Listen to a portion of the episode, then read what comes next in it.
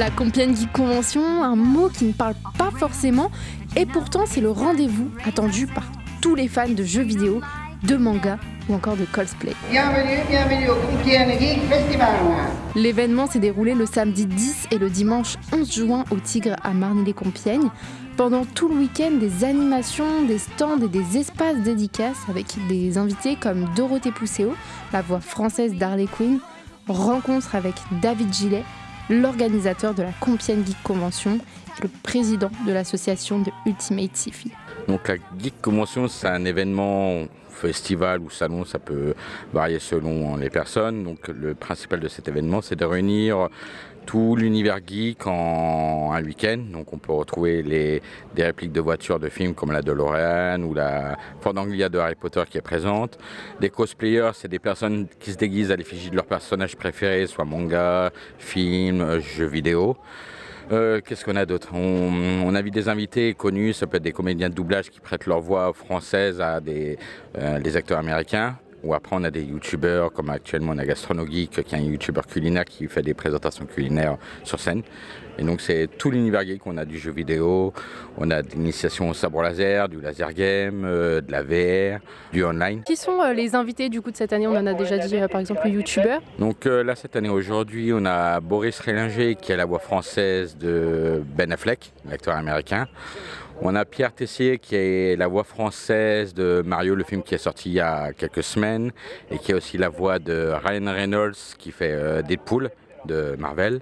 Et demain, à la place de Boris Reynolds, on a Dorothée Pousseau qui est la voix de Harley Quinn et Sir Olsen qui sera présente que demain. Nico. Comment vous avez eu euh, l'idée de créer cette geek convention? Euh, au départ, on est avec ma sœur et mon beau-frère qui sont également membres de l'association. On était sur une, autre convention, une toute petite dans Seine-et-Marne. Et quand on est sorti de cette convention, on a dit pourquoi pas faire la nôtre sur Compiègne comme il n'y a aucune convention de ce type ici. Donc euh, en même pas une semaine, on a monté notre association et puis on a lancé euh, toute, la, toute la partie site internet, rechercher la salle, faire des recherches d'exposants. Comme quand on n'est pas connu, il faut forcément trouver les exposants, ce qu'on peut faire. Et voilà, c'est un petit travail assez euh, contraignant car voilà, il faut passer du temps au téléphone, du temps sur internet pour rechercher. Mais après, là, on est à la cinquième édition et on a la chance d'avoir une bonne retombée médiatique et pareil au bouche-oreille. Et maintenant, on n'a même plus besoin de faire quoi que ce soit en démarche. Tous les exposants nous contactent, les invités, pareil, nous contactent pour venir et voilà. Vous êtes euh, la seule convention dans les Hauts-de-France? Haute-France, on est plusieurs. Après, il y a tout taille, il y a des grandes, il y a petites. À Crayonna, on en a là, il y a, c'était la semaine dernière, ouais, deux semaines à Maubeuge, il y a une grosse convention également, faite par des amis. il y en a un peu partout, sincèrement. Il y en a à Saint-Quentin, il y en a à Ternier, on en retrouve partout. Après, tout dépend de la taille. Quoi. Comment vous imaginez la Convention euh, dans, dans, plusieurs années, dans dix ans par exemple? Très bonne question. On espère qu'elle soit encore plus grande, qu'on peut. Euh, plus d'emplacements comme on est au Tigre, on est contraint avec de bâtiments notre but c'est pouvoir agrandir pourquoi pas un chapiteau sur le parvis pour faire encore plus de zones, euh, animation, exposants. Les plus gros acteurs, comme chaque année pour l'instant, on a un an sur deux un, un acteur international. Comme l'année dernière, on a fait venir Devon Murray, qui est un acteur d'Harry Potter, qui a joué dans la saga. Et pour l'instant, on peut se permettre qu'une année sur deux. Donc l'année prochaine, il y aura un acteur international. Et après, on espère pouvoir en inviter davantage et tous les ans en fait. Et donc il y a des exposants, comme vous avez dit, euh, sur la geek. Qu'est-ce qu'on peut retrouver par exemple? Donc on peut retrouver donc les exposants professionnels qui vont vendre toute la partie goodies, figurines, on va retrouver du poster, et vraiment que sur l'univers geek euh, ou dessin animé comme Dragon Ball Z, on va retrouver du jeu vidéo d'occasion ou neuf. Après, il y a une zone où c'est des illustrateurs, donc c'est des créateurs qui créent eux-mêmes leurs dessins et qui les impriment soit sur des, tableaux ou après ça peut être en badge, peu importe le support. On va retrouver après la partie animation, donc là ça va être euh, tout ce qui est les répliques de voitures, les sabres laser, laser game, les VR, les consoles, euh, les cosplays, on, toute une zone d'animation. Donc après ça peut varier au fil des années comme il y a tellement de choix que c'est un budget, donc on, chaque année on essaie de différencier pour pas qu'il y ait toujours les mêmes. Et après on a la, toute la partie euh, guest, donc euh, pour les signatures autographes, et on a la partie scène pour les événements comme actuellement il y a une conférence avec les comédiens de doublage qui vont faire une initiation de doublage sur scène avec euh, les visiteurs pour leur faire voir c'est quoi ce métier. Et puis voilà quoi. Et alors on a parlé un peu du concours de cosplay. comment sont déguisés les gens? Qui est-ce qu'on peut retrouver? On peut retrouver du Star Wars, on peut retrouver du Zelda, on peut retrouver des un petits Spider-Man là qui arrivent devant moi. Euh, et après, ça va de tout âge, du tout petit à la personne 50. Il n'y a vraiment pas d'âge. C'est vraiment une passion. Et, les cosplayers, en général, on va dire la moitié des cosplayers fabriquent leurs costumes eux-mêmes. Et après, il y a un pourcentage qui les achète tout fait ou qui les améliore un peu. Donc, mais on retrouve tous les univers films, jeux vidéo, manga. Euh, comics. Généralement, oui, il y a le concours cosplayer, mais c'est des jurys qui, qu'on invite pour faire, euh, pour juger les personnes grâce à, leur costume, leurs prestations sur scène.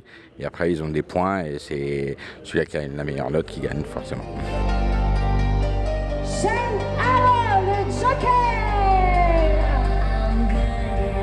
Cette année, le concours a été annulé à cause de certains problèmes techniques, mais il y a quand même eu un défilé de cosplayers sur scène avec de la musique.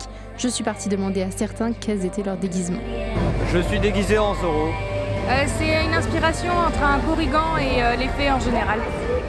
Jack Sparrow Pardon, le capitaine Jack Sparrow. Un Monokuma, personnage de Danganronpa, c'est un ours euh, qui tue des gens, on va dire, qui force des étudiants à s'entretuer. Pour les fans de Star Wars, plusieurs stands où l'on pouvait retrouver par exemple des Stormtroopers, les soldats sous les ordres de Dark Vador. Il y avait également des exposants qui présentaient des R2D2, un robot, plus précisément un droïde en forme cylindrique avec le dessus euh, arrondi, un personnage emblématique de la saga Star Wars. Rencontre avec Frédéric, constructeur de R2D2. Donc là, vous êtes exposant, du coup, qu'est-ce qu'on peut retrouver sur votre stand? On peut retrouver pas mal de, robots Star Wars, hein, des R2D2, des R6, mais aussi des robots mécanos, puis droïdes, euh, des mouse droïdes qu'on voit euh, dans les vaisseaux de l'Empire entre autres. Donc les R2D2, euh, c'est vous qui les créez dans votre association euh, Comment ça se passe? Euh, En fait, je me suis inscrit à l'association en 2015 pour récupérer les, plans des États-Unis. Et j'ai modélisé moi-même sur mon ordinateur la réplique du R2D2. J'ai utilisé une imprimante 3D pour tout ressortir pièce par pièce. Une fois monté, j'ai fait toute l'électronique, les applications pour le téléphone pour activer les sons, les, les clapets, un peu tout, pour donner vie au R2.